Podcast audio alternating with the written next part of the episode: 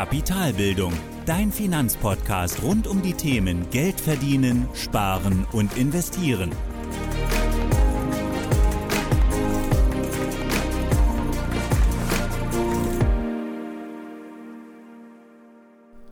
Hallo und willkommen zu einer weiteren Folge meines Podcasts. Ich bin Thorsten von Kapitalbildung und heute hört ihr das erste Interview auf meinem Kanal. Und dabei habe ich mit Dr. Jürgen Weimann über die Zukunft der Banken gesprochen. Und hier vor allem über den Unterschied zwischen Filialbanken, also klassischen Filialbanken und Direktbanken. Also wie genau unterscheiden sich Filialbanken von Direktbanken? Wie genau funktioniert eine klassische Bankberatung oder Anlageberatung? Was müssen die alteingesessenen Banken, wie beispielsweise die Sparkasse, tun, um am Ball zu bleiben? Und natürlich, wem gehört die Zukunft und worauf solltest du beim Auswahl deiner Bank achten? Du siehst also, es erwarten dich spannende Inhalte mit einem wirklichen Experten. Und insgesamt dauert das Interview gut 80 Minuten, natürlich deutlich länger als die anderen Folgen, aber auch, wie gesagt, mit sehr interessanten und wertvollen Inhalten. Jetzt aber erstmal viel Spaß bei dieser Folge und beim Interview mit Dr. Jürgen Weimann. Ja, hallo Jürgen. Dann ähm, erstmal vielen Dank, dass du dir die Zeit nimmst und hier mit dabei bist und ja, wie gesagt, die Zeit nimmst, auch ähm, Fragen zu beantworten, Fragen, die vielleicht auch die Hörer interessieren. Ähm, jetzt im Vorfeld habe ich kurz überlegt, wo wir uns eigentlich kennengelernt haben oder wie wir ähm, zusammengekommen sind und äh, da war es damals, ist mir eingefallen, 2016 war ich damals ähm, als wissenschaftliche Hilfskraft beim Herrn Professor Gauthier und du warst externer Doktorand. Ähm, und da haben wir uns dann ein, zwei Mal getroffen, einmal auf der Exis, also auf dem Symposium von dem Professor Gauthier und dann noch auf der Weihnachtsfeier auch. Und ähm, als ich dann dort weg bin, haben wir uns so ein bisschen aus den Augen verloren und jetzt habe ich dich dann mal wieder entdeckt auf LinkedIn sozusagen und ähm, habe dich einfach angeschrieben. Habe gedacht, das passt ganz gut, weil du aus meiner Sicht der Experte dafür bist, was ähm, ja, die Banken angeht, insbesondere jetzt nochmal Filialbanken, weil du eben Sparkassen berätst. Aber vielleicht kannst du einfach nochmal selbst den Zuhörern erklären, wer du bist und was du so machst. Ja, total gerne, Thorsten. Erstmal vielen Dank für deine Einladung in deinen schönen Podcast. Ich habe schon die eine oder andere Folge reingehört in Vorbereitung und finde es super, was du machst und dass du ähm, das Thema der finanziellen Bildung, was gerade jetzt, wenn wir auf die aktuelle Zeit schauen, ja wichtiger denn je ist, äh, machst. Von dem her danke, dass ich Teil davon sein darf. Und ähm, genauso war es. Genauso haben wir uns kennengelernt und deshalb freue ich mich jetzt auf das Gespräch. Warum ähm, liegt mir das Banking am Herzen? Ich bin jetzt seit 23 Jahren im Bankenumfeld unterwegs, kommen eigentlich so aus meiner eigenen Ausbildung, dass ich 1997, das klingt echt wie ein Opa, Bankkaufmann gelernt habe, damals bei der Bayerischen Vereinsbank, jetzige Hypo-Vereinsbank, habe dann die Fusion mitgemacht mit der Hypo-Vereinsbank ähm, und bin dann äh, in, zur Stadtsparkasse München äh, gewechselt, bin äh, Münchner, lebte auch heute noch und ähm, war somit zehn Jahre meines Berufslebens auf Bankenseite als Mitarbeiter in der Kundenberatung, in der Filialleitung, in der Beratung von Firmenkunden und bin dann in die Unternehmensberatung gewechselt. Und ähm, jetzt bin ich seit ähm, über 13 Jahren Unternehmensberater. Ähm, zuerst äh, angestellte Unternehmensberatung, war bei zwei verschiedenen ähm, Unternehmensberatungen, bei einer, die spezialisiert war auf äh, oder ist auf, auf Sparkassen die Sparkassen Consulting und dann bei der größten für Finanzdienstleister, ähm, das ZDB, mit über 1000 Beratern, die nichts anderes machen wie die Finanzbranche beraten, Versicherungen und Banken. Und ähm, bin jetzt seit sechs Jahren selbstständig als, als Berater und äh, helfe ganz konkret ähm, Finanzinstituten, äh, Versicherungen, aber auch Unternehmen aus anderen Branchen dabei, wie gelingt es in dem Sinne, diesen Aufbruch zu schaffen in eine neue Welt der Zusammenarbeit und auch in eine neue Welt der Kundenanforderungen, weil Kunden einfach deutlich höhere Anforderungen haben an ihren Finanzdienstleister, an Unternehmen, als es früher noch der Fall war. Ja, das klingt doch schon sehr spannend. Ähm, hast ja gesagt, dass du auch, ähm, dann bist du wahrscheinlich auch sehr viel unterwegs. Du bist jetzt auch aktuell gerade wieder in Bonn, also du bist viel unterwegs. Ähm, ist das auch was, was dich tatsächlich auch fasziniert in deiner Arbeit oder was dir auch Spaß gibt, auch viel unterwegs zu sein, neue Leute zu treffen? Ist das was, was dir auch besonders gefällt an dem Job gerade? Absolut. Also wenn ich so auf meine Karriere zurückblicke bisher, dann ist es der Beruf, den ich ja am längst mache, nämlich schon seit über 13 Jahren. Und das mache ich genau deshalb, weil ich liebe unterwegs zu sein, weil ich liebe, neue Menschen kennenzulernen, weil jede Organisation ist auch anders. Du darfst erstmal ja, dich ein Stück weit einfinden, was herrscht da für eine Unternehmenskultur, wie ticken die Menschen da auch. Wir haben natürlich auch regionale Unterschiede. Es ist ein Unterschied, ob du ähm, jetzt äh, im Norden von Deutschland oder im tiefsten Österreich ähm, äh, letztendlich mit Menschen arbeitest. Und das macht für mich den Reiz der Beratung aus, ähm, diese Vielseitigkeit. Ja, kann ich mir gut vorstellen. Also auch gerade die regionalen Unterschiede ähm, kann ich mir auch sehr gut vorstellen, dass es da tatsächlich auch spürbar ist, dass äh, Menschen dort auch vielleicht anders ticken. Ähm, ja. Total. Was waren denn so die besonderen Momente in den ja, letzten 23 Jahren und Momente, die du vielleicht auch noch sehr gut präsent hast, wo du weißt, okay, das waren vielleicht tolle Erfolge oder das waren vielleicht auch, auch vielleicht im ersten Moment eine Niederlage und es war dann am Ende vielleicht doch für, für irgendwas gut. Also hast du da besondere Momente, die du hervorheben würdest, die noch besonders im Gedächtnis geblieben sind? Hm. Ach man, da, ja, besondere Momente. Ich habe so ja, viele besondere Momente erlebt. Also von äh, irgendwie, also ja, es ist irgendwie von äh, Momenten, muss ich gerade mal überlegen, was, was so ein herausragender, besonderer ähm, Moment war. Sicherlich, also ein Moment, der mir jetzt spontan äh, in die Augen kommt oder in den Kopf kommt, ein sehr lustiger ja. Moment, ähm, ein, ein Workshop, den ich äh, machen durfte in, äh, war ich noch ganz, ganz junger Berater. Also darfst dir vorstellen, irgendwie, keine Ahnung, Monat drei meiner äh, Beratertätigkeit. Und das ist ja dann auch so ein Zeitpunkt, wo du dir äh, eigentlich fast bei jedem Workshop irgendwie die Hose machst oder denkst, puh, ich treffe da auf gestandene, erfahrene Menschen und ich bin jetzt der, der denen erzählen soll, wie äh, sie ihr Geschäft neu machen. Und ich stieg aus dem Auto aus, ähm, dort vor Ort und blickte an mir runter und ähm, dachte, hey, kennst du so Momente, weißt du, wo du denkst, nee, das, ja, das habe ich jetzt nicht gesehen. Und dann schaue ich nochmal runter und äh, sah, ich habe einen braunen und einen oh. schwarzen oh. Schuh an, weil ich äh, des Morgens ähm, einfach um höflich zu sein meiner damaligen Freundin gegenüber nicht das Licht angemacht habe und dann einfach zwei Schuhe, die nebeneinander standen, angezogen habe und ähm, losgelaufen bin. Und äh, ich, in dem Moment habe ich echt gedacht, oh Gott, ey, scheiße. Und ähm, bin dann äh, zum Glück äh, schnell noch in ein Schuhgeschäft da neben der Sparkasse gegangen, habe mir dann erstmal Schuhe gekauft. Das war ein sehr, sehr lustiger Moment, äh, rückbetrachtet, aber im ersten Moment habe ich mich echt erschrocken. Der kam jetzt gerade so ähm, in, äh, in Augen, aber ähm, ja, es sind ganz viele Momente. Es gab Momente mit Feueralarm, wo auf einmal äh, irgendwie die Feuerwehr im Workshop stand. Äh, also in, in, in den 13 Jahren ist, ist schon einiges passiert, aber natürlich auch besondere äh, Momente, die nicht nur lustig waren, sondern auch Dinge, die mich selbst haben über meine eigene Denkgrenze hinauswachsen lassen, wo einfach äh, Pro Projekte deutlich schneller vonstatten gegangen sind, als ich es vorher gedacht habe, wo wir nicht nur den doppelten Ertrag äh, für ein, ein Unternehmen geschafft haben, sondern den dreifachen und ähm, letzten Endes dann auch gemeinsam mit dem Projektteam gefeiert haben. Also ganz, ganz unterschiedlich. Also von sehr lustig zu ähm, natürlich aber auch schreckliche Momente. Also wo ich in Unternehmen kam, wo ich mir gedacht habe, boah, jeder, der hier arbeitet, tut mir mhm. extrem leid. Hier, hier, möchte ich eigentlich keine Minute meiner Lebenszeit äh, verbringen und ähm, da auch dann ein großes Mitgefühl für Menschen, die in ganz komischen Arbeitsbedingungen unterwegs ja. sein müssen oder vielleicht wollen oder ja irgendwie ja. irgendwas dazwischen. Also viele, viele Momente, viele Erfahrungen, die du da mitge mitgenommen hast. Ähm, vielleicht noch die Frage, wie kann man sich denn jetzt auch für die Zuhörer vielleicht, wie kann man sich denn jetzt so, wahrscheinlich hast du keinen typischen Tag, aber wie kann man sich denn sowas vorstellen, die Tätigkeit? Also wie könnte ich mir so einen Tag, vielleicht so eine Woche vorstellen? Wo bist du unterwegs? Mit wem sprichst du? Wie, wie sieht das aus? Also so ähm, eine typische Woche würde ich sagen, die teilt sich, äh, also wenn ich jetzt halt mit dem Tag beginne, dann beginnt mein Tag immer äh, irgendwas so zwischen äh, sechs bis sieben und äh, die erste Tätigkeit meines Tages ist, dass ich etwas schreibe, weil ich gelernt habe, für mich persönlich, äh, am Morgen bin ich einfach am frischesten, der Kopf ist frei und äh, die Gedanken ebenso. Und von dem her schaue ich, dass ich dort einen Artikel auf meiner Webseite oder, oder für meine Webseite oder für irgendwie ein Magazin schreibe, jetzt nicht komplett, aber zumindest äh, einfach so eine halbe Stunde schreibe, weil da mein Geist am frischesten ist.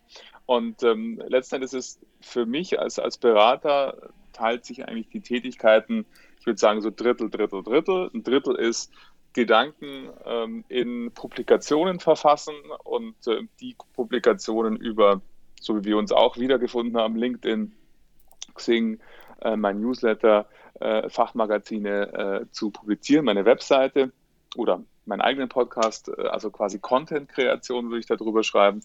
Und das andere sind dann ähm, momentan so ein Mix aus ähm, zwei bis drei Tage unterwegs sein und der Rest zu Hause aus dem Homeoffice dann virtuelle Konferenzen oder Sitzungen machen und ähm, Vorbereitung von Workshops und ähm, das andere Drittel sind dann einfach die Workshops selbst, Kundengespräche, spreche dann mit Vorständen, mit Führungskräften, die entweder konkret schon mit mir zusammenarbeiten oder mit mir zusammenarbeiten wollen. Somit würde ich so, so, so Drittel, Drittel, Drittel sagen. Und natürlich irgendwo dazwischen gibt es auch Reisezeit, die aber meistens auf die, auf die Randzeiten entweder ganz früh morgens oder ganz früh abends ähm, stattfinden. Und äh, ich bin da leidenschaftlicher Bahnfahrer.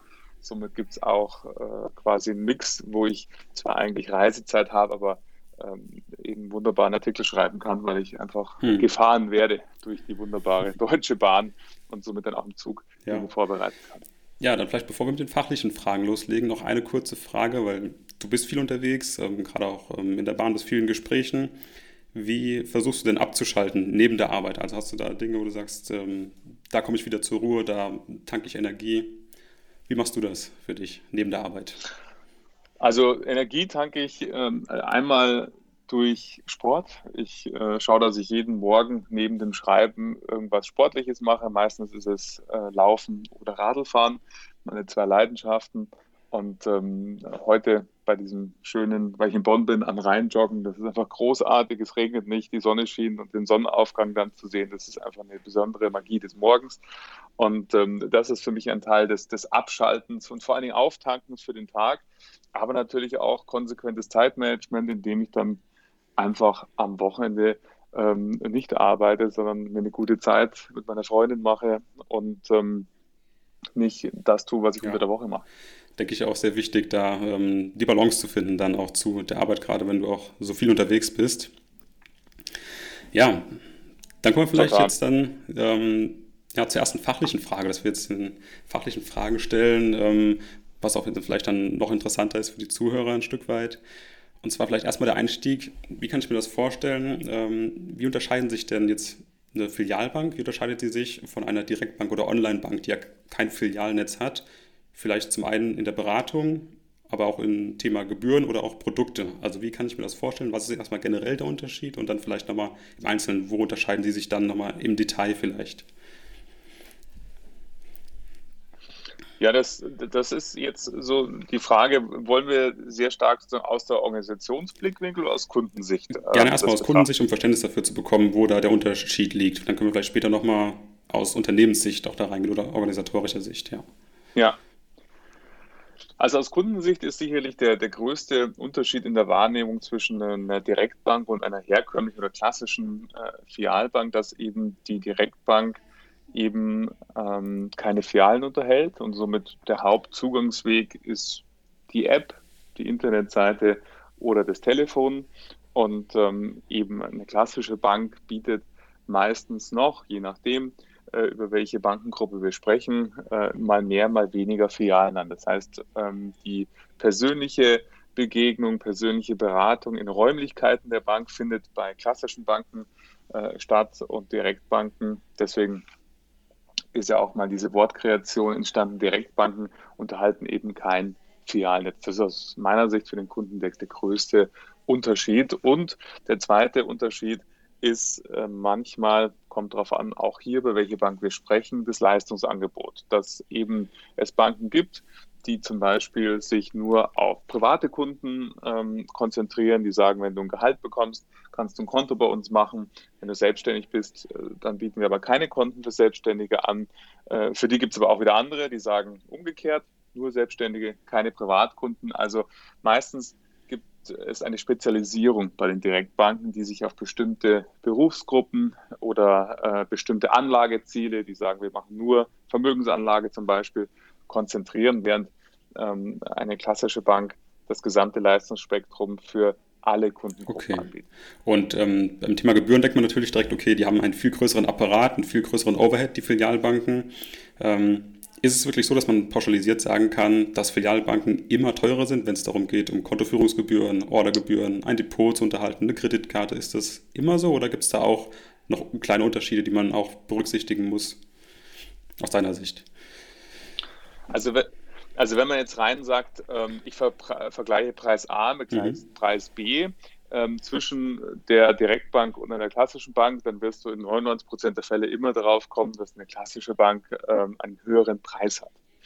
Die Frage ist aber da für mich, ist es die wirklich richtige Art des Vergleiches? Weil der Preis wiederum ja immer einhergehen sollte, äh, zumindest äh, wenn man das aus der ökonomischen Perspektive anschaut, mit einer Leistung. Und wenn das, das Leistungsangebot ähm, letzten Endes größer ist, umfangreicher ist, dann rechtfertigt das natürlich auch einen höheren Preis. Und deshalb ähm, scheue ich immer sehr, sehr stark rein, Gebühren äh, zu vergleichen. Es kommt immer auf die individuelle Situation mit an. Ich mache mal ein Beispiel, wenn du zum Beispiel auf der Suche bist nach einem Wertpapierhaus, wo du dein Depot hast, wo du deine ähm, Aktien oder ETFs, was auch immer, sparen, Sparpläne haben willst und sagst, ich bin ein absoluter äh, Finanzprofi, ich treffe meine eigene Entscheidung, ich brauche eigentlich nur eine Verwahrstelle, wo ich auf der einen Seite ein Depot habe und auf der anderen Seite Zugang zur Börse bekomme, dann mag so ein Preisvergleich ähm, letztendlich Sinn machen, weil ich sage, was kostet mich die Order da, mhm. was kostet mich die Order äh, beim Institut B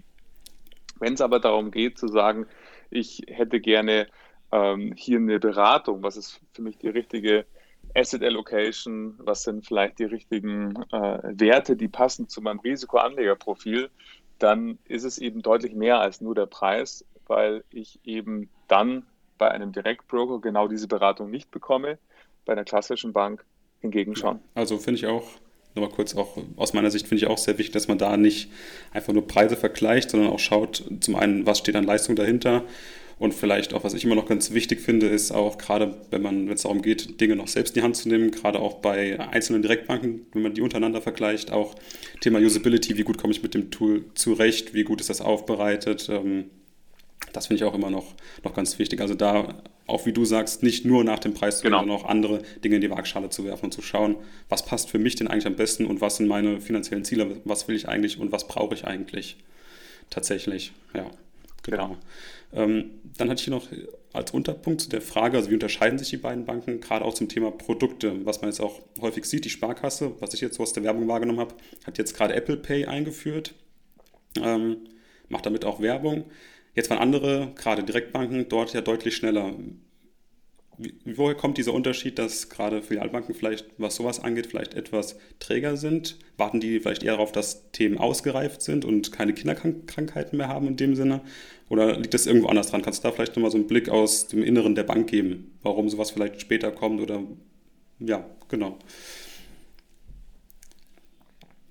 Ja, jetzt ähm, ist es natürlich so, dass meistens auch die Unternehmens, also die, die klassischen Banken ein Stück weit größer sind als, als, als Direktbanken, wenn man jetzt nur mal rein die, die Organisation anschaut. Und äh, mit einer größeren Organisation entstehen natürlich auch weitere Komplexitäten, sodass eben manchmal ähm, eben Fintechs oder spezialisierte Banken, wenn man jetzt N26 zum Beispiel anschaut, in, in manchen Produktentwicklungen schneller sind und auch vielleicht auch ganz sicher sogar einen pragmatischen Weg gehen, zu sagen, es gibt vielleicht noch die eine oder andere rechtliche Unsicherheit oder ähm, andere Bedenken, wenn man das Aufsichtsrecht anschaut. Aber wir probieren es trotzdem einfach mal, weil wir eine viel, viel größere Chance sehen als das zu bewertende Risiko. Und äh, klassische Banken vielleicht sehr, sehr stark diesen Risikoaspekt erstmal betrachten und zu sagen, wir möchten etwas äh, tun, was uns als Unternehmen nicht etwaige Risiken äh, bringt. Jetzt gibt es aber auch eine andere Komponente und du hast Apple Pay angesprochen und das finde ich ist, ist ein wunderbar, äh, wunderbarer Aspekt von beiden Seiten, weil Apple Pay als solches, wenn man die Kreditkartenzahlung anschaut, da waren andere Banken äh, sogenannte Neobanks, äh, also die neuen, äh, neuen Banken sozusagen und Direktbanken schneller. Betrachtet man aber jetzt die Möglichkeit zum Beispiel ähm, Apple Pay mit seiner früheren EC- oder Sparkassenkarte zu nutzen, sind die Sparkassen das, das erste Institut äh, deutschlandweit, das diese Möglichkeit bietet, Apple Pay auch ohne Kreditkarte zu nutzen. Und daran sieht man eben auch so die Verbindung. Zwar waren die einen schneller, auf der anderen Seite, wenn man eine Institutsgruppe ist mit 55 Prozent Marktanteil, jeder zweite Kunde oder zweite Mensch in Deutschland ist Kunde einer Sparkasse, dann hat man natürlich auch eine gewisse äh, Verpflichtung diesen Kunden gegenüber und kann dann auch äh, Apple zu neuen Innovationen bringen und zu sagen, Mensch, wir möchten nicht nur die Kreditkarte, sondern wir möchten auch, dass die klassische Sparkassenkarte eben auch über Apple Pay funktioniert und somit gibt es das jetzt seit wenigen Wochen äh, einmalig ja, bei den Sparkassen. Okay, spannend zu sehen. Also erstmal vielleicht wie gedacht, ähm, die große Manövriermasse von solchen großen Banken ne, mit dem größeren Overhead, das dauert dann da vielleicht auch etwas ein Stückchen länger, auf jeden Fall. Ja. Aber auch ähm, das Thema, wir wollen nichts Unausgereiftes auf den Markt bringen, wir wollen sicher sein und wir wollen ein Stück weit auch ein gutes Produkt an den Markt bringen, weil wir eine gewisse Verpflichtung haben den Kunden gegenüber, weil es auch so viele sind und die auch langjährige Kunden sind, die einem vertrauen. Dahingehend kann man das definitiv ja, verstehen. Okay, was man auch sieht in der Werbung, finde ich, ist, dass gerade dort auch andere Kunden angesprochen werden, als jetzt beispielsweise bei einer N26. Also wenn man dort auch dann die Kunden sieht, das ist die ja. Apple Pay quasi für Normalos, ähm, dass dort eine ganz andere Zielgruppe angesprochen wird, als jetzt bei anderen Direktbanken oder bei diesen Neobanks, wie du gesagt hast. Dass dort auch ganz andere Kunden Total. unterwegs sind, klar. Ja, dann vielleicht noch Thema Beratung, hast du auch gesagt. Das unterscheidet ja ganz, ganz speziell die Filialbank von den Direktbanken. Einfach noch eine persönliche Beratung vor Ort in einer Bankfiliale anzubieten. Und dazu hatte ich auch schon eine Folge zum Thema Bankberatung. Das ist ja oft ein bisschen verschrien, dass dieses eben auch so stark provisionsgetrieben ist. Ist das wirklich so? Kann ich mir das genauso vorstellen, dass ähm, die Provisionen dort eigentlich so das, das Wichtigste für den Bankberater sind, wenn er vor mir sitzt oder für die Bankberaterin? Ähm, ist es wirklich so, dass er dort nur einen eingeschränkten Handlungsspielraum hat? Oder wie kann ich mir das Ganze vorstellen, diese Bankberatung aus Sicht des Bankberaters?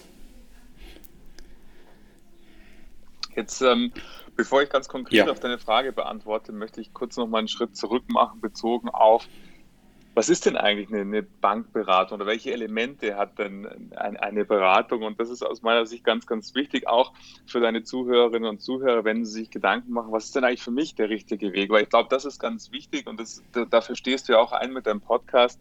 Es gibt nicht die einzig wahre ja. Bank für alle, sondern es gibt letzten Endes den Dienstleister, der eben auf deine individuellen Bedürfnisse vielleicht genau das richtige Angebot hat. Und vielleicht brauchst du manchmal auch zwei oder drei, um all deine Bedürfnisse zu äh, letztendlich zu integrieren zu können, um die Wünsche zu haben. Das sind halt sehr individuell. Und somit ist eine Bankberatung, wenn man das mal versucht, nach, nach Elementen anzuschauen, dann habe ich natürlich eine Komponente, das ist der Berater selbst, der Mensch mit seiner Expertise, seiner Fachkompetenz und seinem Know-how.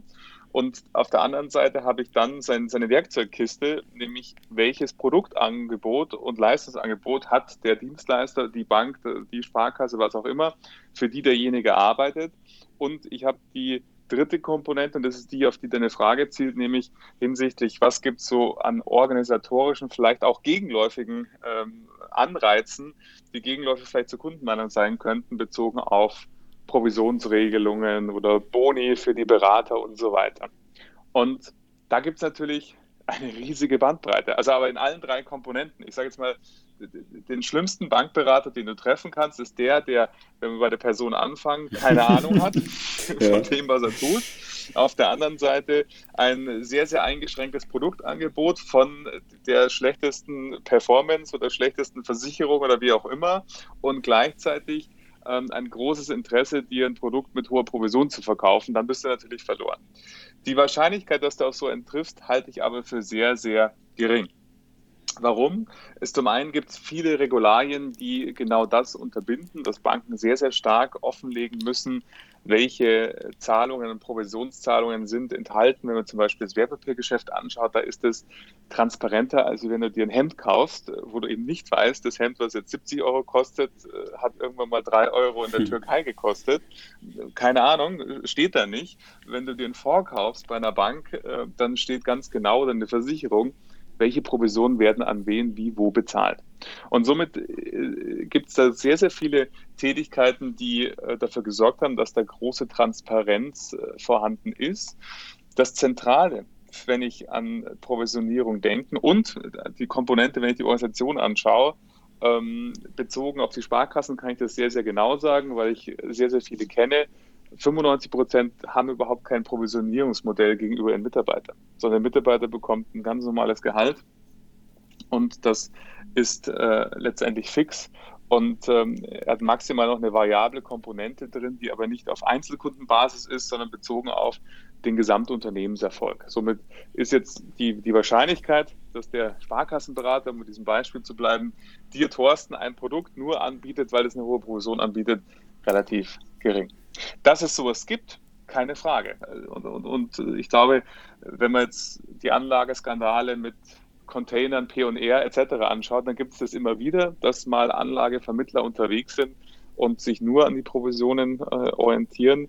Ich glaube, was ganz wichtig ist und entscheidend, das würde ich deinen Zuhörerinnen und Zuhörern ans Herz legen, ist da die Eigenverantwortung für Finanzen zu übernehmen. Und ähm, das ist der größte Schutz vor all dem. Letzten Endes kaufe nie etwas, was du nicht verstehst und äh, sorge dafür, dass du es verstehst. Und deswegen finde ich den Podcast so cool, weil du ja genau dafür sorgst und sagst, hey, nimm deine Finanzen selber ja. in die Hand. Und dann kann ja, auch nichts passieren. Genau, das fasst den Podcast ganz gut zusammen im Prinzip. Also deswegen sollten die Leute, die hier zuhören, auch, ich denke, deswegen, ähm, deswegen genau hören sie auch den Podcast.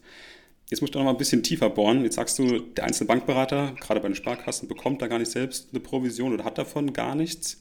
Aber ist es nicht so, dass es auch sowas wie vereinbarte Ziele gibt, für eine Abteilung bestimmte Produkte zu kaufen von Produktpartnern, die Verträge mit den Banken haben? Gibt es da vereinbarte Ziele oder den Druck, bestimmte Produkte zu verkaufen, dass wir diese Woche so und so viel ähm, Bausparverträge loswerden möchten? Ähm, gibt es denn dann sowas zumindest? Also, wie sieht es da aus?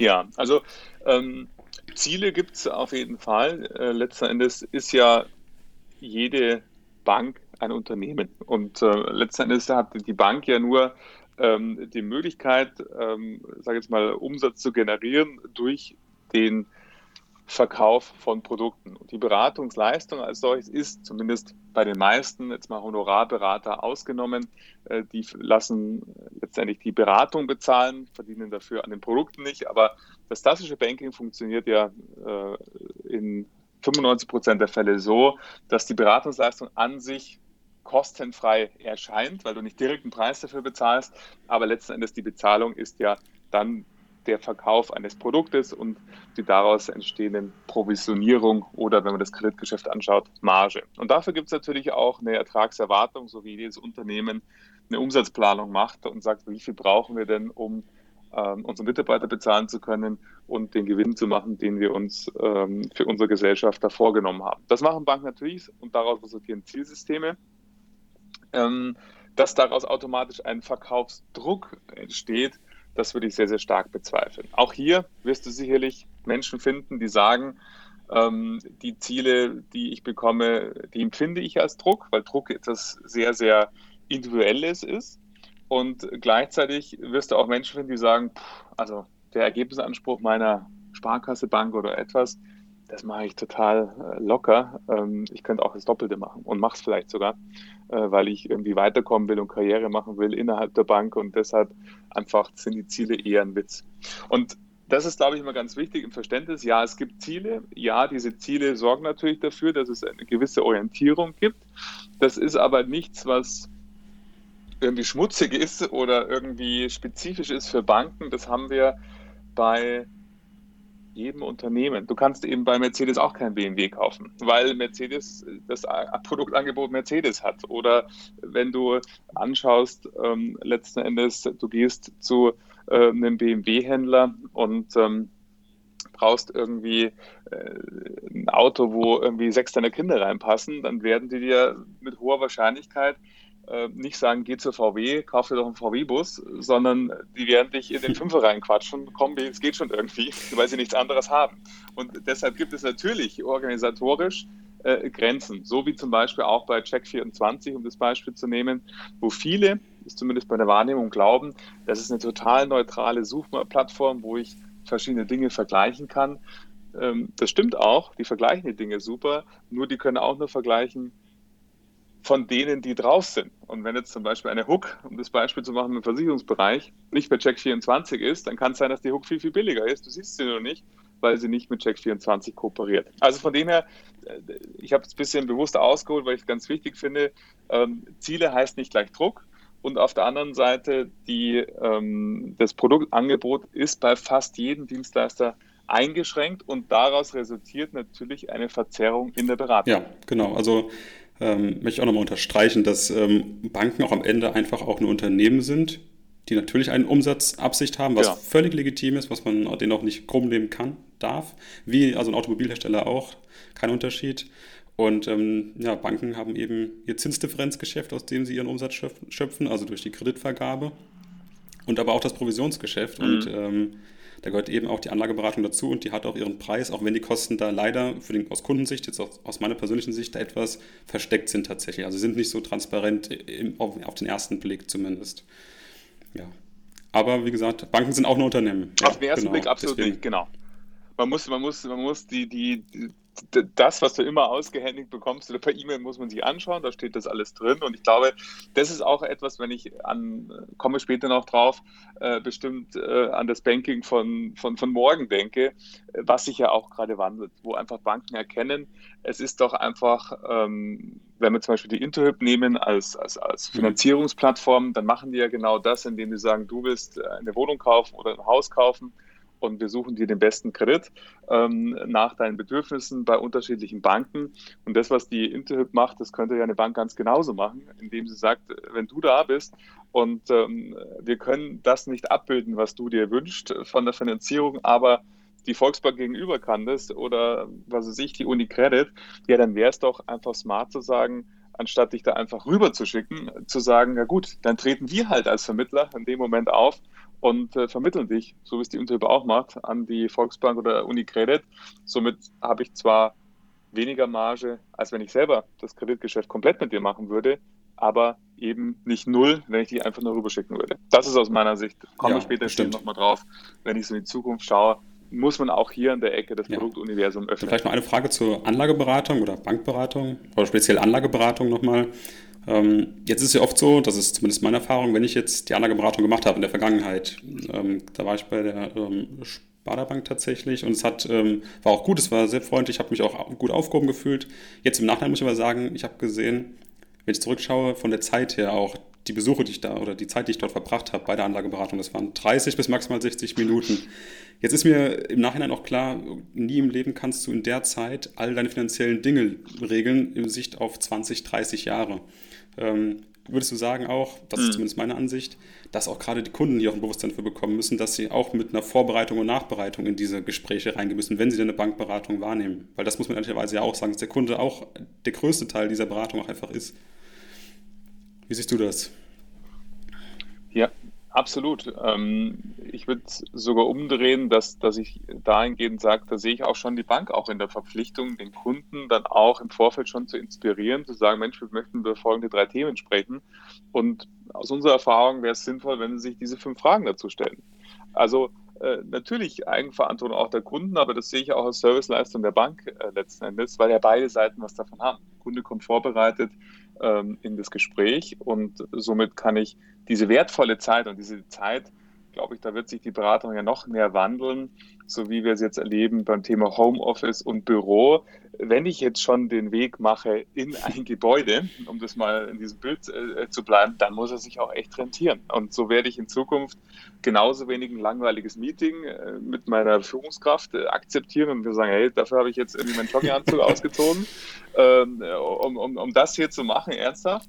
Hätte ich doch auch, können wir auch virtuell machen. Und ähnlich ist es in der Bankberatung ja genauso. Der Kunde möchte ja in dieser Stunde, wenn wir bei diesem Beispiel bleiben, absolut maximalen Mehrwert haben. Und er muss nach dieser Stunde ähm, schlauer sein als davor. Und ähm, das setzt Vor- und Nachbereitung genauso auch seitens des Kunden. Aber ich würde da auch die Bank in die Pflicht nehmen, in der Inspiration ja, des Kunden voraus. Genau. Sehr gute Punkte. Also, dass auch beide Seiten da einfach auch einen Schritt dahingehend machen, einfach diese Bankberatung oder diese Zeit auch einfach als etwas Wertvolles auch zu sehen und zu schätzen und dem auch dann ja diese Vorbereitung und Nachbereitung zu geben. Okay, Jetzt ähm, habe ich den nächsten Themenblock. Da geht es darum, du hast ja jetzt auch vor kurzem dein neues Buch veröffentlicht. Das ist, glaube ich, deine Doktorarbeit. Das ist richtig, oder? Genau. Mhm, und ähm, genau. da hast du auch gesprochen über produktorientiertes Banking heute und das beziehungsorientierte Banking morgen. Also das wird wahrscheinlich das sein, mehr Bezug auf den Kunden. Vielleicht kannst du da mal kurz den Unterschied erklären zwischen produktorientiert und beziehungsorientiertes Banking, was dort die Erkenntnisse aus dem Buch sind und vielleicht erstmal grundlegend, was das denn unterscheidet, die beiden Begriffe. Also im, im, Kern ist es ein Themenfeld, was, und wir, wir widmen uns natürlich im Kapitalbildungspodcast äh, sehr, sehr stark fokussiert der Finanzindustrie und ich aus Verbundenheit zur Industrie ebenso ja. in meiner Doktorarbeit. Gleichwohl ist diese Entwicklung nichts bankenspezifisches. Wir erleben, dass auf der einen Seite das produktzentrierte Banking eher daraus gedacht war, zu sagen, ähm, es gibt verschiedene äh, Themen und Produkte. Es gibt Zahlungsverkehr, dafür gibt es Lösungen. Es gibt Finanzierungen mit Krediten. Es gibt äh, Anlageprodukte. Und dann hat man sich überlegt, okay, jetzt haben wir diese Anlageprodukte oder die Kreditprodukte, wie bringen wir die jetzt an den Mann? Und ähm, dann hat man sich Werbung überlegt und das war sozusagen die Brücke, also vom Unternehmen zum Kunden.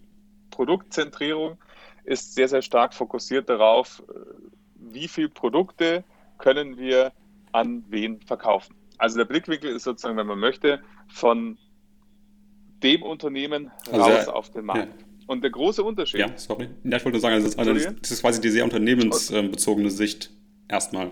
Ja. Total, genau. Der, der Kunde ist ja. nur Mittel zum Zweck. Ich ähm, habe das Angebot und ich versuche, möglichst viele Kunden damit äh, äh, diese Produkte zu verkaufen. Und der kundenorientierte oder kundenzentrierte Ansatz dreht das genau um oder beziehungs gibt es verschiedene Begrifflichkeiten, die alle dasselbe meinen, ähm, indem der Blickwinkel nicht vom Unternehmen rausgeht, in dem Sinne, ich drücke das Produkt in den Markt, sondern es steckt diese Neugierde dahinter und deswegen das Thema Beziehung. Was sind denn die Bedürfnisse und Belange von unseren Kunden. Was passiert denn da draußen eigentlich in der Welt des Kunden? Und was könnte unsere Antwort darauf sein? Also ein ganz anderer Blickwinkel. Der Blickwinkel dreht sich somit. Äh, der Kunde ist nicht außerhalb des Unternehmens quasi Mittel zum Zweck und die Brücke zwischen beiden ist, ist Marketing, äh, wie man so äh, das nennt, sondern der Kunde wird integraler Bestandteil des Unternehmens dahingehend, dass man sich überlegt, was bewegt unsere Kunden und was ist unsere Lösung für die Bedürfnisse des Kunden. Das setzt ganz anderes natürlich erstmal eine Haltung voraus, aber auch eine andere Produktentwicklung, wo Kunden in dem Sinne, wenn man beide vergleichen würde, früher hat man gesagt, die Bank kollaboriert, entwickelt ein Produkt und dann kommt es auf den Markt.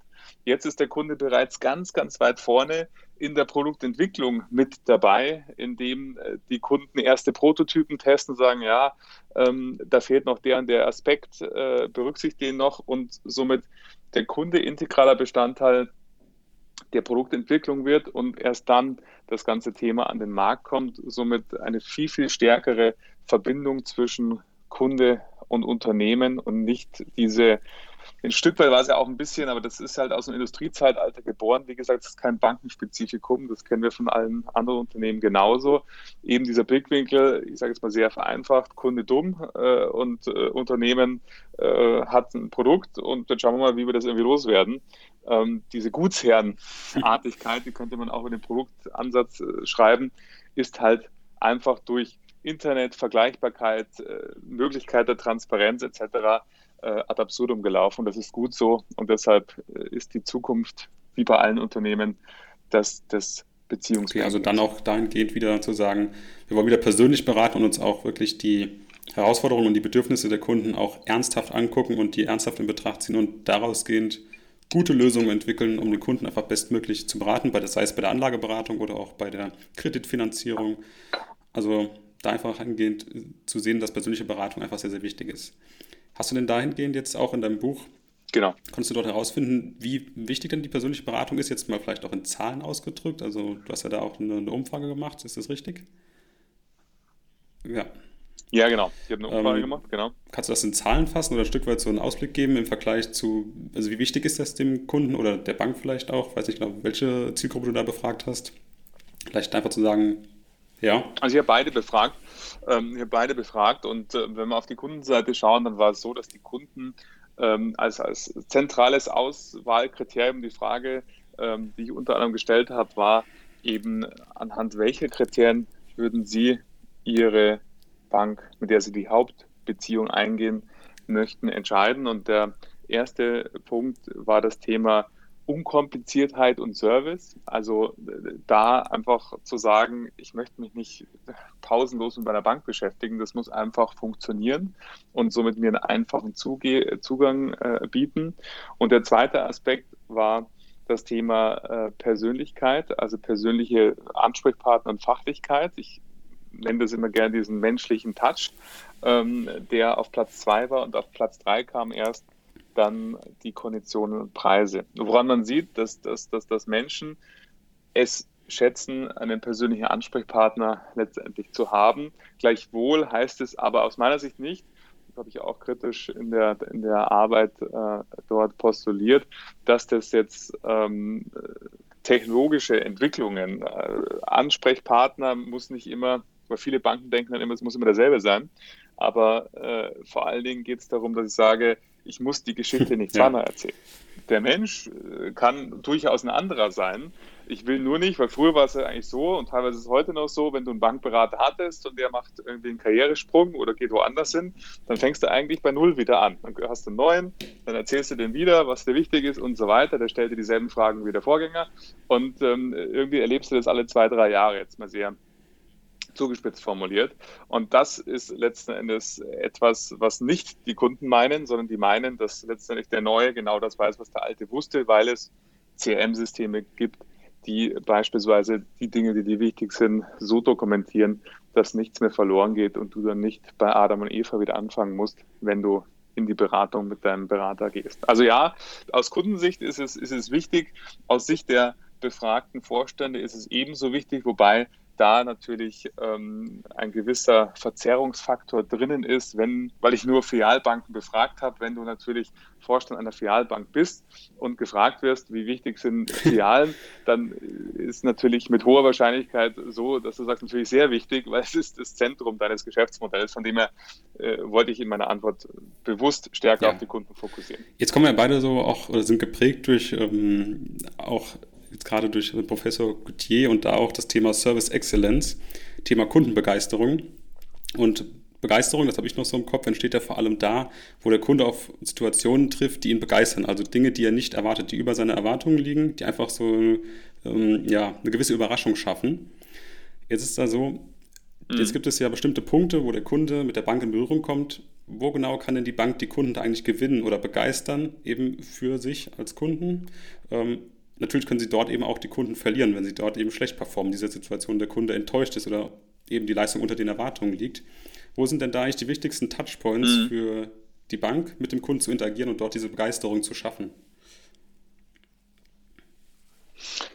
Ja, die Begeisterung, das ist ähm, genau das, was genau uns beiden am Herz liegt und dank äh, Professor Gauthier wir da ähm, ja, den Gottvater der Begeisterung an ja. unserer Seite hatten, ähm, der uns das wunderbar beigebracht hat. Und ähm, das Begeisterungskonstrukt ist ein sehr komplexes, weil es sehr individuell ist. Wie du richtig sagtest, es geht darum, dass sich etwas, was außerhalb meiner Erwartungen äh, passiert, stattfindet. Und das Positive bei Banken ist, dass die Erwartungshaltung gegenüber Banken relativ niedrig ist. Somit die Möglichkeit für Begeisterung sehr, sehr hoch, weil im Gegensatz zu zum Beispiel der Fünf-Sterne-Hotellerie, wo einfach Kunden, die 400, 500 Euro für eine Hotelübernachtung bezahlen, einfach auch mit einer sehr hohen Erwartungshaltung an das Hotel herantreten, ist es viel, viel schwieriger zu begeistern, ähm, als wenn ich eben eine Bank bin. Weil in der Vergangenheit Banken momentan werden zwar immer mehr, aber in der Vergangenheit nicht besonders mit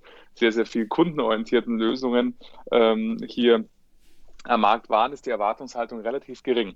Und somit der wichtigste Punkt äh, für, für Begeisterung ist immer der erste Kontakt. Und der ist unterschiedlich. Das mag die ähm, Chat-Funktion auf der Internetseite sein, wenn ich an einen äh, eher digital orientierten Kunden denke. Das mag der Ansprechpartner in der Filiale sein, wenn ich in einen Kunden denke, der eher den persönlichen Kontakt schätzt. Der Erstkontakt ist magisch. Die Frage ist nämlich hier, kriegt der Kunde mit, dass sich die Bank für ihn bemüht. Und danach, und da ist der Touchpoint sehr unterschiedlich, da gibt es nicht den zentralen Touchpoint, sondern der ist wiederum abhängig vom Kunden, welchen wählt der Kunde äh, in diesem Moment und biete ich überhaupt als Bank einen Touchpoint an, den mein Kunde am liebsten äh, wählen würde. Mein Lieblingsbeispiel ist immer, was leider echt äh, in 50 Prozent der Fälle passiert. Du gehst auf die Internetseite deiner Bank, wählst die Chatfunktion aus, stellst eine Frage und die Antwort ist, können Sie uns bitte anrufen. ja. Wo du dann sagst, ja, ich weiß, es gibt ein Telefon und ich weiß, ja, ihr seid telefonisch erreichbar. Wenn ich Bock hätte zu telefonieren, würde ich nicht mit euch chatten. Also da ist letzten Endes schon die Voraussetzung natürlich auch, dass eben die Institute die Touchpoints anbieten, die auch die Kunden nutzen. Da sind wir wieder bei der Individualität des Kunden. Und dann, wenn wir den Erstkontakt hinter uns lassen wollen, ist der größte Begeisterungsfaktor natürlich eine Kombination bezogen auf die Beratungsleistung. Erfahre ich da etwas, was ich vorher nicht erfahren habe? Das ist das, was, was Kunden wollen von einer Beratungsleistung oder vorher nicht wusste. Oder bin ich nur, das ist sozusagen die Negativkomponente, oder bin ich nur quasi also ist es ein wirklicher Berater oder ist es ein Prozesshelfer? Jemand, der mich durch die komplexen Prozesse der Bank quasi durchlotst, indem man sagt, ja, jetzt brauchen wir noch das Formular, jetzt müssen Sie noch hier unterschreiben, jetzt müssen Sie auch das machen und auf einmal ist die ganze Stunde rum und alles, was passiert ist, ist eigentlich nur Formalie, aber nichts, was eigentlich den Kunden bewegt. Ähm, das wäre sozusagen die, die, die negative Ausprägung ähm, der, der Begeisterung, nämlich absolute Unzufriedenheit in dem Zusammenhang. Also zusammenfassend, Begeisterung entsteht immer beim Erstkontakt und bei den Folgekontakten und die Touchpoints dafür sind abhängig davon, von welchen Kunden wir sprechen. Weil so häufig, man sagt immer Kunden, aber meine erste Frage ist dann immer, ja, welche Kunden denn? Wie schaut der aus? Wie alt ist der Kunde? Weil es einfach unterschiedlich ist. Meine Mutter, die ist 76, die hat andere Bedürfnisse als ich.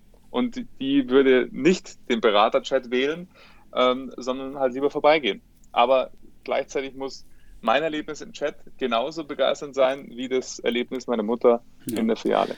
Jetzt stelle ich mir gerade diesen Wandel, den du eben beschrieben hast, also weg vom produktorientierten Banking zum beziehungsorientierten Banking, sehr, sehr schwer vor, weil, glaube ich, gerade diese Vergangenheit so stark vielleicht auch in den Köpfen des Managements, aber auch in den Mitarbeitern setzt, stelle ich mir zumindest so vor auf welche Hürden triffst du da eigentlich so, was das Thema Denkweise oder Mindset angeht, also die Grenzen der Mitarbeiter im Kopf oder des Managements im Kopf? Wie, wie gehst du da vor, um die, denen irgendwie den Mut zu geben, auch Dinge zu verändern oder Neues anzugehen ähm, und auch zu sagen, dass, hey, das, das lohnt sich, das tut vielleicht erstmal weh, aber das, das wird sich lohnen. Wie, wie gehst du da vor bei deiner Arbeit?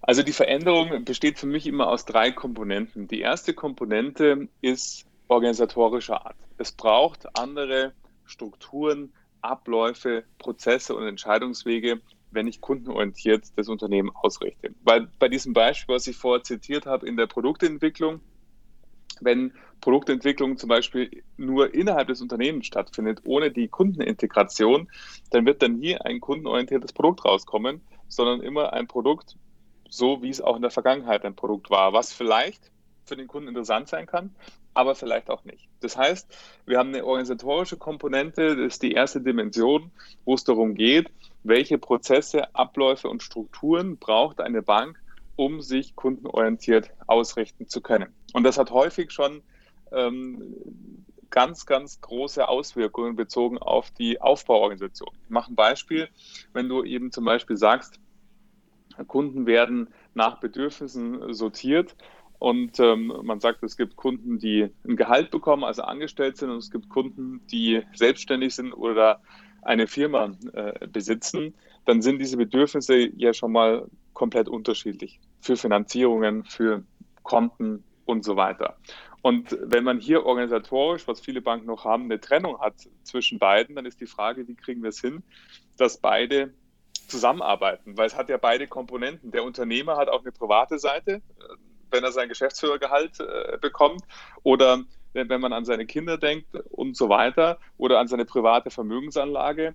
Genauso hat der Privatkunde vielleicht durch Nebengewerbe ebenso gewerbliche Interessen. Also es gibt eine sehr, sehr starke organisatorische Komponente in der Veränderung, wo ich mit den Häusern mir anschaue, wie werden Entscheidungen getroffen, wer ist da alles involviert, wie werden Produkte entwickelt, wie werden die unterschiedlichen Touchpoints miteinander verbunden durch Technologien, sodass der Kunde eben die Informationen, die er im Chat erfasst hat oder gegeben hat, dann eben auch der Mensch in der Filiale, wenn er in die Filiale gehen würde, ebenso ähm, sieht, weil du hast vor die Frage mhm. nach der Begeisterung gestellt.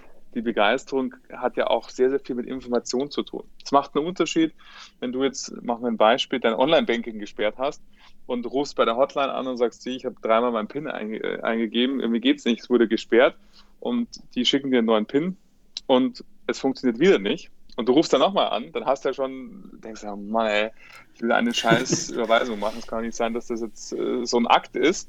Und dann macht es ja schon einen Unterschied, ob der Mitarbeiter am Telefon sagt, ach Mensch, Herr Achtstein, jetzt haben Sie gerade vor einer halben Stunde äh, schon mal angerufen wegen dem Online-Banking und jetzt geht es immer noch nicht. Das tut mir total leid. Aber jetzt schauen wir, dass es auch wirklich der letzte Anruf bleibt und ins Online-Banking geht. Das ist was ganz was anderes, als wenn der Mitarbeiter einfach so tut, als wenn du das erste Mal anrufen würdest und du sagst, ja, ich habe ein Online-Banking gesperrt, sagt, ja, hm, Sie kriegen einen neuen PIN. Dann löst er zwar auch dein Problem in dem Fall, aber du fühlst dich ganz anders empathisch abgeholt, wenn er eben dir empathisch übertreten kann, weil er weiß, du hast dieses Problem bereits schon mal adressiert. Und das setzt aber voraus, dass es Technologien gibt, die das möglich machen die eben ähm, äh, möglich machen, dass diese Information nicht verloren geht. Also wir haben eine organisatorische Komponente, ist die erste. Die zweite Komponente ist ähm, die Komponente natürlich der Geschäftsleitung, ähm, bezogen auf, wie ernst meint die Geschäftsleitung die Kundenorientierung wirklich. Du kennst es vielleicht von anderen Geschäftsberichten, mhm. Branchen, Unternehmen. Alle wollen kundenorientiert sein. Und niemand schreibt in seine Strategie, unsere Kunden sind uns egal, ähm, bleibt, wo ihr, wo ihr sein wollt. Ähm, darum kümmern wir uns nicht, sondern alle schreiben rein. Kundenzufriedenheit ist uns ganz wichtig. Der Kunde ist König und da gibt es ja die lustigsten Formulierungen. Aber entscheidend ist ja, bin ich bereit, als Vorstand äh, im Bankenbereich auch wirklich diese organisatorischen Veränderungen auch wirklich hier vorzunehmen, weil es eben ein Unterschied ist, ob ich sage, ich habe eine IT-Abteilung, die vor sich hin programmiert oder ob ich sage, ich löse diese Struktur-IT-Abteilung auf und verbinde die mit anderen Menschen, die am Kunden arbeiten. Und somit habe ich ein interdisziplinäres Team, was den Kunden von Anfang bis Ende sozusagen denkt. Von Anfang, was sind seine Bedürfnisse, bis hin zu, wie setzen wir das in der IT um und äh, was heißt das für unsere Formulare, Vertragserstellung und so weiter, wo einfach Menschen miteinander kollaborieren und auf Basis von Kundenreisen, äh, also was erlebt der Kunde, an welchen Touchpoints sich überlegen, wie ist das Idealerlebnis des Kunden. Und das setzt voraus, dass die Geschäftsleitung da auch ähm, letzten Endes die richtigen Prioritäten setzt und auch vorausgeht mit einer kundenorientierten Haltung durch zum Beispiel auch dann Kundenintegration äh, wie zum Beispiel ein Kundenbeirat in das Unternehmen, die auch die Geschäftsleitung beraten, wie wird das Unternehmen von außen wahrgenommen zum Beispiel, was ist Feedback der Kunden. Und die dritte und letzte und gleichzeitig wichtigste Komponente sind natürlich die Menschen und die Haltung, die hattest du mhm. angesprochen, das Mindset, die dafür notwendig ist in diesem Switch. Ähm, äh, aber es sind eben nur diese drei Komponenten, weil ich mache ein Beispiel aus dem Callcenter-Bereich zum Beispiel, wenn man eben, deswegen ist es wichtig, dass man Geschäftsleitung, Organisation und den einzelnen Menschen betrachtet, weil wenn der einzelne Mensch noch so motiviert ist, sich kundenorientiert um jeden Fall zu kümmern, hat aber gleichzeitig eine Zielsteuerung nach Service Level Agreements, die da heißt, kein Gespräch dauert länger wie eine Minute. Und wenn es länger dauert wie eine Minute, dann geht deine persönliche Ampel auf äh, Orange. Und wenn es länger dauert wie eineinhalb Minuten auf Rot. Und du bekommst daraus dann einen negativen Eintrag in deiner Zielvereinbarung, dann habe ich organisatorische Voraussetzungen geschaffen, die der Kundenorientierung des einzelnen Mitarbeiters diametral entgegenstehen. Und somit die Frage ist des Individuums, richte ich mich jetzt nach meinem Chef aus oder nach meinem Zielsystem oder nach meiner Überzeugung? Deshalb müssen es immer alle drei Komponenten sein, dass es eben auch keine organisatorischen, was oftmals im Steuerung- und Zielsystem vorhanden ist, Dinge gibt, die der Kundenorientierung entgegenstehen. Ich glaube, das kennt man auch ganz stark aus der Mobilfunkbranche, wenn man dort in Warteschleifen hängt und dann irgendwann doch tatsächlich jemanden erwischt und der dann versucht, einen schnellstmöglich nach seinem Fragenkatalog irgendwo einzugruppieren und diese Frage per Schema F zu lösen. Ähm, das genau. ist oft sehr ja. unbefriedigend genau. als Kunde. Also und genauso stelle ich es mir bei Banken auch vor, gerade wenn ich jetzt dann Online-Banking einrichten möchte, vielleicht auch als etwas ältere Person, die damit mit den ganzen Produkten oder mit dem System auch nicht so firm ist, mhm. das vielleicht etwas schwerer ist. Jetzt gibt es ja schon bei Mobilfunkanbietern vielleicht auch die genau. Idee, Anreize zu bieten oder auch den Kollegen im Callcenter einen Spielraum einzuräumen mit ähm, dem Kunden, doch irgendwie einen vergünstigten Monat mitzugeben oder dort, wenn etwas komplett schiefgelaufen ist, ähm, auch einen gewissen Spielraum zu geben, Handlungsspielraum für bestimmte Kunden etwas kostenfrei zu machen. Ähm, gibt es so Ideen oder gibt es sowas vielleicht auch schon bei Banken, dass wie wenn du sagst, ich will eigentlich nur eine Überweisung machen, ich hänge jetzt hier schon eine Woche dran, Online-Banking einzurichten, weil bis der PIN bei mir per Post ist, dauert es ein bisschen. Gibt es da auch schon so Handlungsspielräume oder Ideen dazu, das für Bankkunden zu machen, zu sagen, okay, dafür bekommen sie vielleicht die nächsten fünf Ordern auf ihrem Wertpapierdepot umsonst oder sonstiges. Wären sowas und sowas auch gang, gangbare Ideen oder wie, wie, wie gestaltet sich sowas aus? Total, total. Es gibt Institute, die das bereits heute schon leben. Äh, ein, ein großer Vorreiter dessen ist zwar keine Bank, aber ja, wenn wir an Service denken und Kundenbegeisterung, äh, einer der führenden Unternehmen, nämlich Ritz-Carlton aus der Hotellerie, die ihren Mitarbeitern ja äh, hier ein äh, Budget von 1000 Dollar zur Verfügung stellen. Also äh, falsch gesagt, ist kein Budget, sondern die Möglichkeit, ein Kundenproblem in Höhe von maximal 1000 Dollar sofort zu lösen und somit diese Möglichkeit, ganz schnell Entscheidungen zu treffen. Und ähm, das inspiriert von, von Ritz-Carlton in der Tat, gibt es auch schon bei einigen Instituten, die sagen, uns ist es ein so großes Anliegen, dass unser Kunde ein ideales Erlebnis hat. Und wenn das mal nicht der Fall sein sollte, dann ähm, vergüten wir ihnen eben, keine Ahnung, eine Kontogebühr äh, zurück oder, wie du sagst, fünf Orders frei, äh, um hier auch ein Zeichen zu setzen. Weil das hat ja letzten Endes was mit Wertschätzung zu tun gegenüber den Kunden, ähm, weil die treuesten Kunden sind ja auch die, die auch erfahren, Mensch, ähm, die, also ich sage jetzt mal, wenn wir vorher gelungen ist, den Kunden zu begeistern, dann ist das Verzeihen auch deutlich, gibt es auch Forschung darüber, deutlich größer, wo der Kunde sagt, ja, mein Gott, Fehler passieren halt mal, aber fand es toll, wie die da reagiert haben und von dem her kenne ich einige Institute, die genau das, äh, manche nennen es sogar Wertschätzungsbudget, äh, gemacht haben, zu sagen, wir möchten, dass äh, der Kunde da eine schnelle Entscheidung bekommt. Weil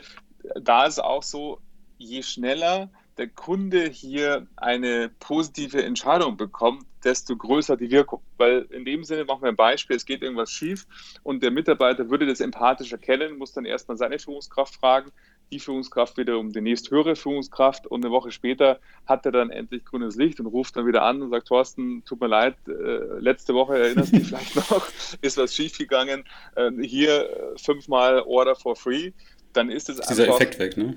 Immer noch gut, denkst ja. du, ja, sehr nett, aber der Effekt ist deutlich kleiner, als wenn der direkt am Telefon dir sagt oder bei deinem Besuch, tut uns total leid, hier die nächsten fünf Orders ja. gehen auf unseren Deckler der Effekt ist einfach deutlich besser. Das braucht eben dann auch diese Entscheidungsmöglichkeit bei dem Mitarbeiter, der mit dem Kunden zu tun hat.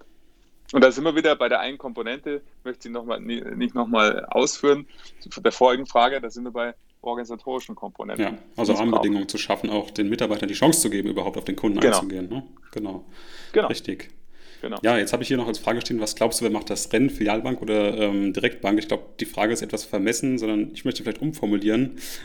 und zwar dahingehend zu fragen, ich habe das Gefühl, dass jetzt meine Wahrnehmung, dass gerade jüngere Kunden dort weggehen bei Filialbanken und zu Direktbanken gehen, weil sie diesen Service drumherum erstmal nicht brauchen. Vielleicht später, wenn es zu einer Kreditfinanzierung kommt, dann wieder zurückkommen. Aber für diese Anlageberatung, für die finanziellen für, oder für das Steuern der eigenen, des eigenen Vermögenaufbaus geht viel auch zurück zur Direktbank oder wechseln zur Direktbank. Glaubst du, dass die Filialbanken ja trotzdem die Chance haben, auch da wieder in dem Bereich auch wieder junge Kunden für sich zu gewinnen? Jetzt mal so in Richtung auf Zukunft gesehen, der Filialbanken. Also, ja.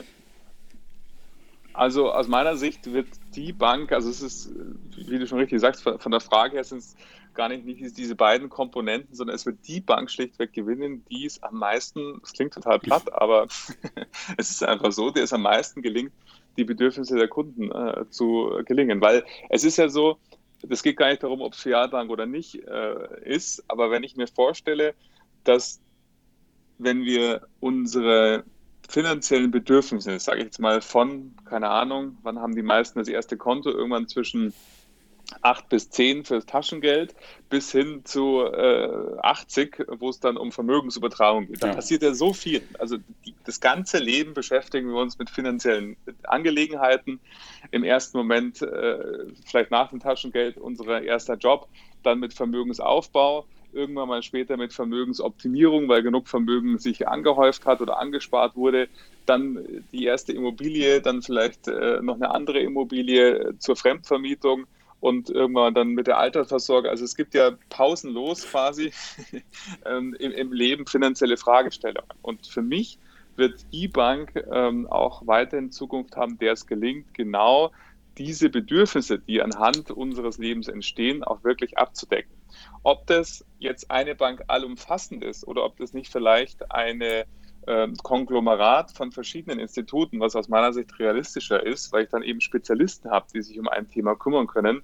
Das ist für mich eher so, so die Zukunft. Eine Bank, die sagt, ich decke, ich sage jetzt mal, 70 Prozent der Bedürfnisse, die ein Kunde im Laufe seines Lebens hat, ab. Gleichzeitig für speziellere Bedürfnisse, die entweder seltener vorkommen, weil sie nicht jeder hat, oder aber so ein komplexes Wissen erfordern, suche ich mir äh, Kooperationspartner, die einfach äh, totale Spezialisten in diesem Thema sind und äh, dock die an. Weil ähm, in dem Sinne, wenn ich jetzt an mein persönliches Bankverhalten äh, denke, ich habe überhaupt gar keinen Bezugspunkt mehr zu meiner Bank, weil meine Bank schaut immer gleich aus sozusagen. Ich habe Money Money äh, als äh, Banking-Software auf meinem Mac installiert und somit schaut jedes Bankkonto, egal bei welcher Bank es eigentlich geführt ist, schaut immer gleich aus mhm. in meinem Money Money. Ich klicke nur einmal sozusagen in die erste Zeile oder in die fünfte Zeile. Und das ist ja ein, erstmal ein Problem für die Banken, weil der Touchpoint, eigene Internetseite und so weiter ist komplett weggefallen. Und ich glaube hier, wenn man auch an Apps denkt, ähm, ist es ja vollkommen egal, dir als Kunde, wer ist der Dienstleister im Hintergrund. Hauptsache, ich kann das aus einer App heraus alles managen und sehen. Von dem her glaube ich, um auf deine Frage ähm, ganz konkret zu antworten, die Bank wird gewinnen, die 70 Prozent der Kundenbedürfnisse schafft äh, zu decken und den Rest über Spezialanbieter anbietet, weil an das, und das zeigt auch meine Studie meiner Doktorarbeit, am liebsten habe ich es doch aus einer Hand, wo ich sage, ich, ich will gar nicht irgendwie zehn Verträge mit irgendwelchen Instituten machen. Am allerliebsten ist es mir darum, sind ja solche Banking-Programme wie Money Money so erfolgreich, weil sie alles in ein Ökosystem äh, zusammenfassen. Und ich habe eben nicht fünf Kennungen, sondern eine und das war's. Und ähm, von dem her, da steckt eine Riesenchance drin ja, für die das Bank. ist definitiv auch eine meiner Überzeugungen. Keep it simple. Also da einfach nicht zu viele Total. Türen aufzuschlagen, gerade am Anfang, wenn man dabei ist, ähm, nicht vielleicht noch da noch was bei Flatex, da noch was ähm, bei einer anderen, ähm, bei, einem anderen Online-Broker zu öffnen, einfach mal einzusteigen und den Ball flach zu halten und Erfahrungen zu sammeln. Also da sich auch die Zeit zu geben und Geduld zu haben, mit den Systemen zu wachsen tatsächlich. Also auch als, auch aus Kundensicht jetzt tatsächlich. Ja. Total. Glaubst du denn, dass die Sparkassen, die Genossenschaftsbanken, also die klassischen Banken, dass die auch bereit sind und äh, diesen Weg zu gehen? Was ist dein Gefühl da aus den Gesprächen? Absolut, absolut. Also ähm, äh, es ist natürlich auch so, ähm, die Sparkassen und Volksbanken haben riesig, wenn man mal zusammenzählt, äh, also beide Institutsgruppen, dann, dann haben wir fast den ganzen Bankenmarkt mhm. Deutschlands beschrieben. Also äh, da muss man natürlich, glaube ich, auch mal ein bisschen abschichten.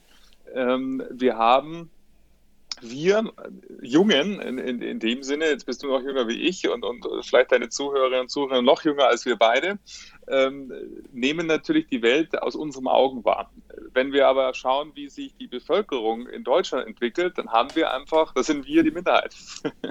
ähm, und somit, das ist etwas, was traditionell orientierten Unternehmen ja Luft verschafft, weil einfach die Bevölkerung an sich älter ist und somit dieser große Innovationswandel, den wir alle wahrnehmen, weil wir Teil des Wandels sind, der verlangsamt sich ja hinten raus. Und somit, ähm, wenn man so sieht, die Bereitschaft, die Sparkassen und Volksbanken haben, da passieren gerade ähm, ganz, ganz Generationenwechsel, wo Vorstände eben jetzt in Rente gehen und äh, junge Vorstände nachkommen und die sehen natürlich die Notwendigkeit des Wandels absolut. Und von dem her würde ich da ein ganz klares Ja sagen, dass die äh, Volks- äh, und Raiffeisenbanken als auch die Sparkassen diesen Wandel ähm, Notwendigkeit sehen und den auch aktiv angehen. Wie gesagt, Apple Pay, hat man vorher angesprochen, ist ja ein Beispiel dafür.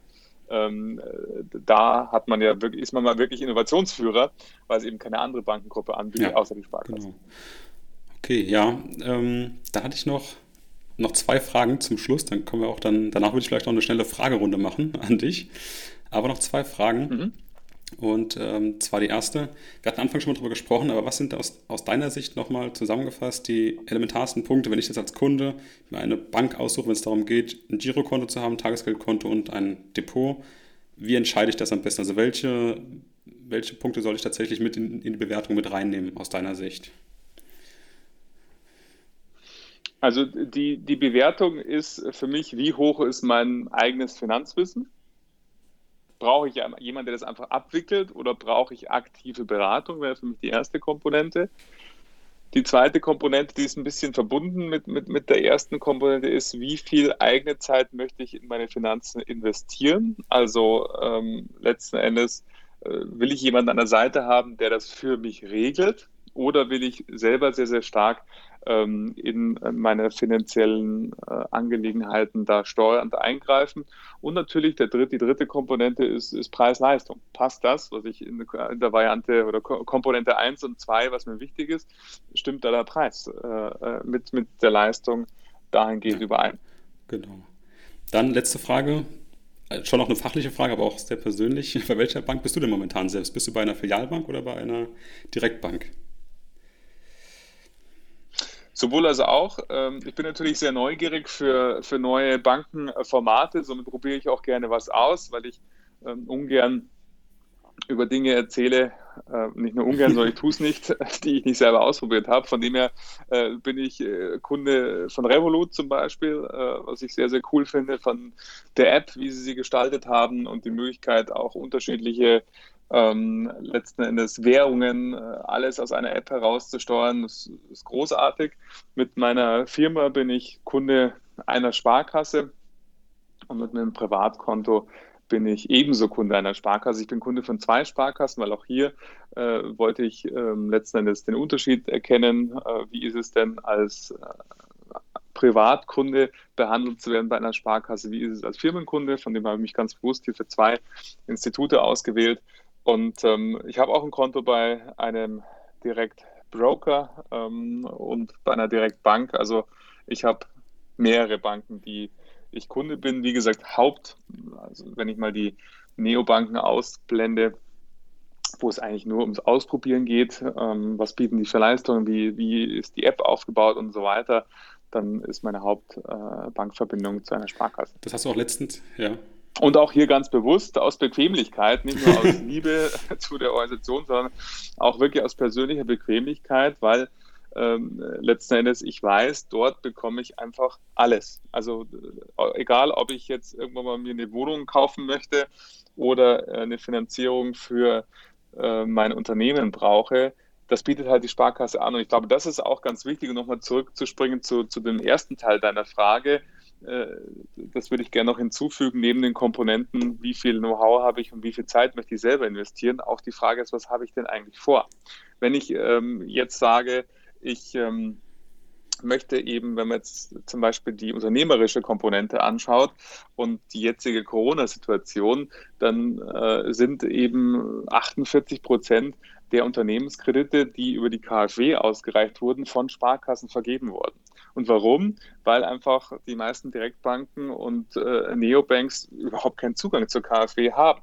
Sprich, wenn ich mich jetzt irgendwann mal vorher für eine äh, Neobank entschieden habe und bekomme jetzt mit meinem Unternehmen Liquiditätsbedarf für Kreditmittel, dann schaue ich erstmal blöd aus, weil die Bank nicht an die KfW vermittelt. Also von dem her ist auch wichtig, in der Entscheidung deiner Zuhörerinnen und Zuhörer diese Zukunftskomponente, äh, zumindest das absehbar, ja, logischerweise. Was ja. in 20 Jahren ist. Aber letzten Endes, ähm, ich würde es umdrehen, wenn ich jetzt weiß, ich brauche jetzt ein Girokonto und möchte in fünf Jahren mir eine Immobilie äh, kaufen oder mich selbstständig machen, dann würde ich vielleicht tendenziell eher zu einer Bank gehen, die auch das kann, weil ich dann einfach eine andere Aufstellung habe und mich nicht dann, wenn ich den Finanzierungsbedarf habe, darum kümmern muss, eine neue ja. Bank zu finden.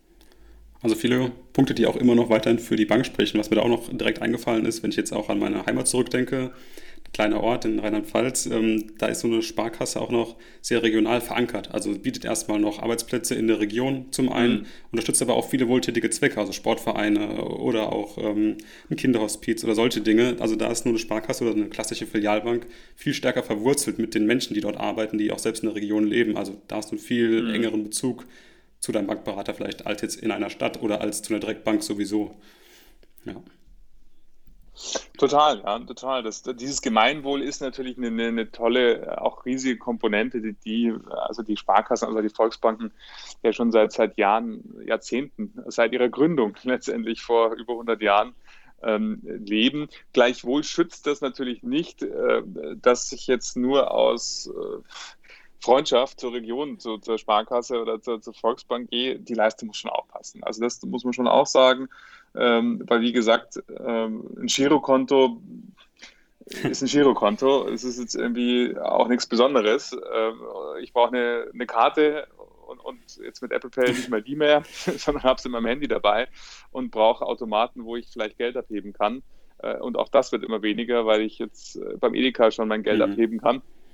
Und äh, somit gibt es halt viele Komponenten, die immer unwichtiger werden, wie Automaten, wie die Verfügbarkeit von Filialen. Und deswegen ist es schon halt einfach die Frage, was, was hast du konkret für ein Bedürfnis? Das ist einfach sozusagen die Komponente, die, die wichtig ist, weil es macht einen Unterschied, wenn ich sage, Viele sind äh, große Fans und das kann ich auch verstehen.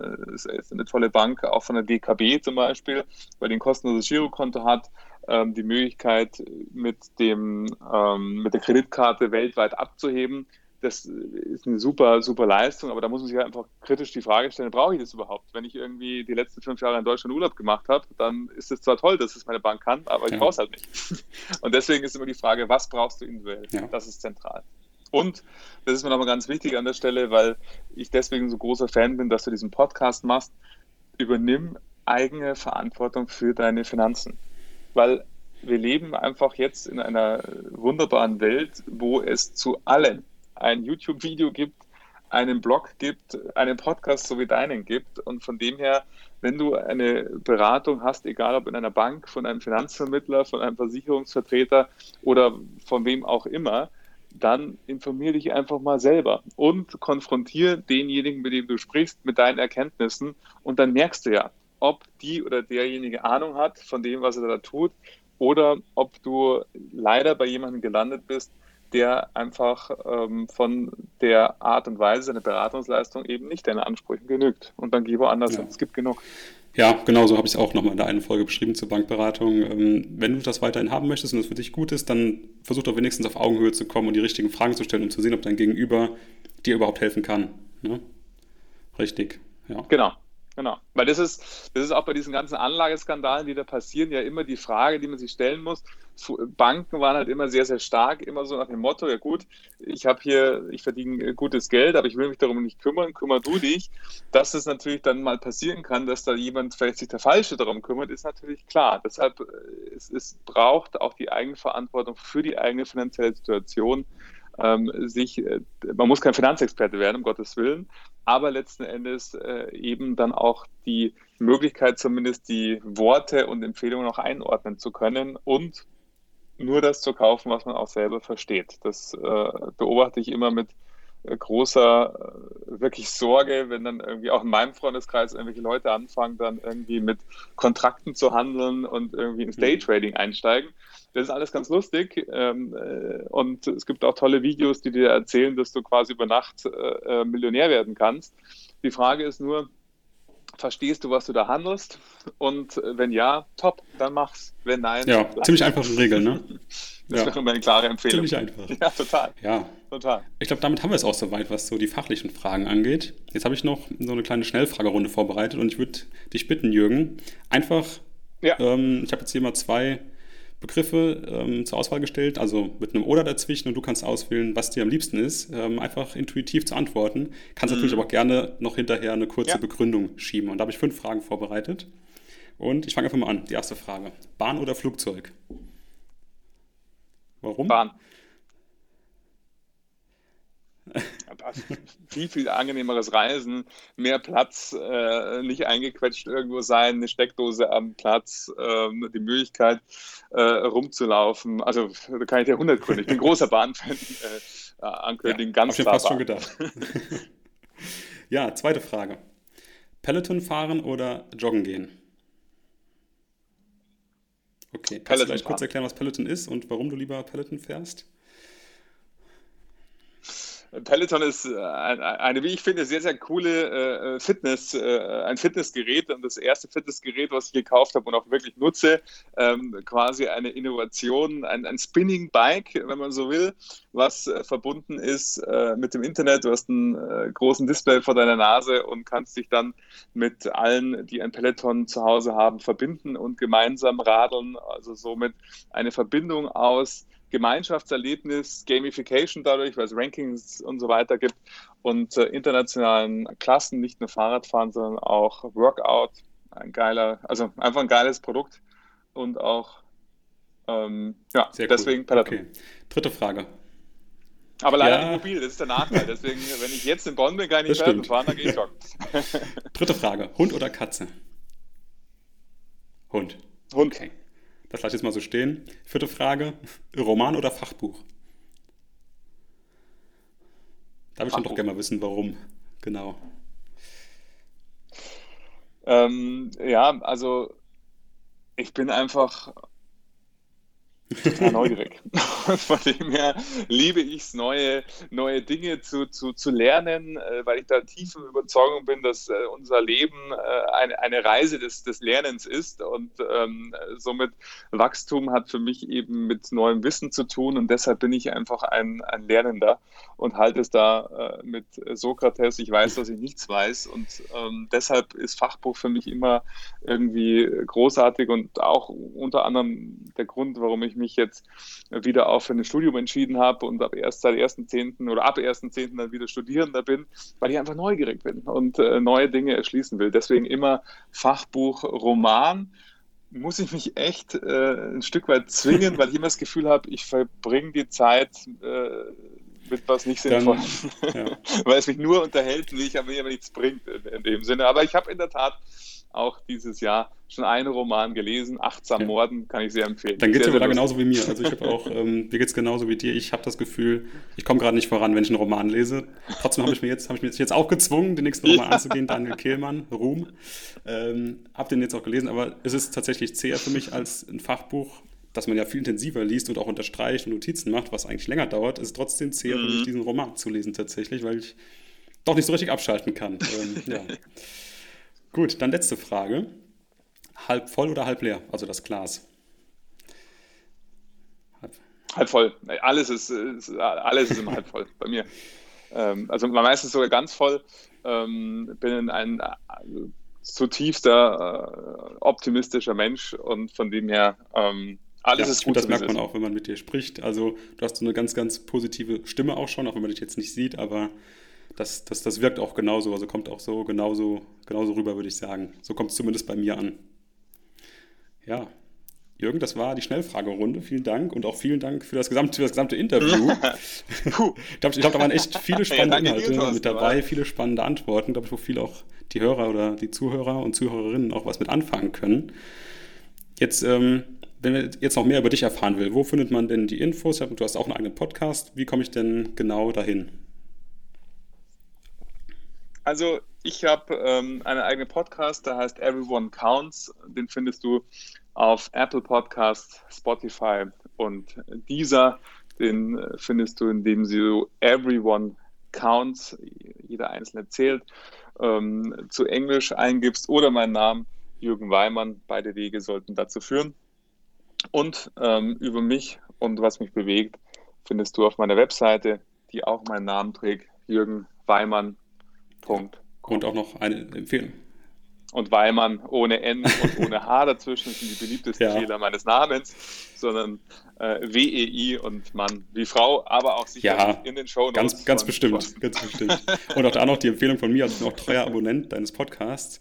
Da geht es gar nicht so sehr, oder geht es auch um vielleicht einen Blick hinter die Bank, aber auch viel mehr um Denkweise, um Denkanstöße, Impulse, die einfach sehr, sehr spannend sind und die ich auch sehr, sehr gerne reinhöre. Also ich glaube, jeden Montag kommt eine Folge bei dir, oder? Ja. Ganz genau, jeden Montag äh, Wandel mit Begeisterung ist auch der Untertitel ja. meines Podcasts und ähm, deswegen auch immer vieles, weil der Wandel geht von uns aus. Äh, wir sind, äh, wir sind der Wandel, jeder Einzelne von uns und von dem her danke dass du da reinhörst, ähm, Thorsten. Und danke, dass ich hier sein konnte in deinem wunderbaren Podcast.